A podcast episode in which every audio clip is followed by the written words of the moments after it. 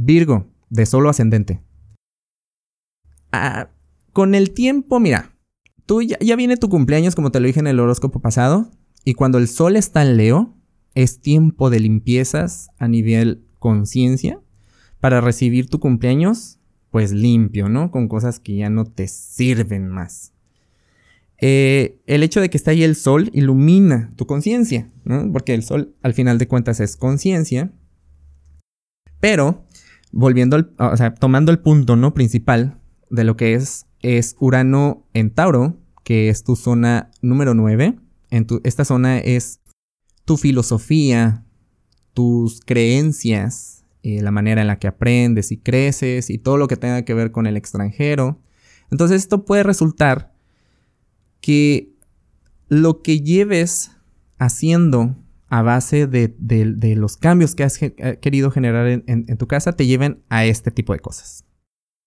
A cambios de residencias. Eh, y pueden ser cambios de residencias a otra ciudad. También puede ser que documentos o algún papeleo que venía ya tiempo atrasado se venga un poquito más claro. Pero esto nuevo que estás viendo implica hacer otra cosa, implica otro documento, implica esperar un poco más, ¿no?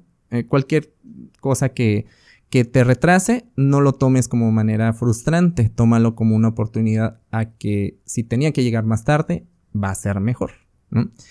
Eh, también eh, la cuadratura de, entre Mercurio y Leo, con Urano en, en, Tauro, y porque va a retrogradar el 15 de agosto, va a haber cambios en, pues ahora sí que a nivel de tus creencias, de la manera en la que, de tu filosofía, que te están llevando o que te están obligando a hacer cambios en tu estilo de vida. ¿Ok? Que te hagan decir, ¿sabes qué? Si yo estoy creyendo, es un ejemplo, ¿no? Si yo estoy, yo quiero ser budista, ¿no? Porque a lo mejor ya me interesa esta religión y yo quiero, esta filosofía y yo quiero hacer esto. Bueno, pero a lo mejor esto implica, no sé, el ayuno todos los días. Es un ejemplo, ¿eh? No, no, estoy yo dándote nada real. Este, pero a lo mejor eh, este cambio que te está implicando, tus cambios de creencia, los vas a tener que aplicar en tu vida. Y Urano retrógrado se va a encargar de esto. Entonces, ponte bien disciplinado. Este, ponte a planear cómo lo vas a hacer. Eh, tú eres bueno en eso, así que adelante.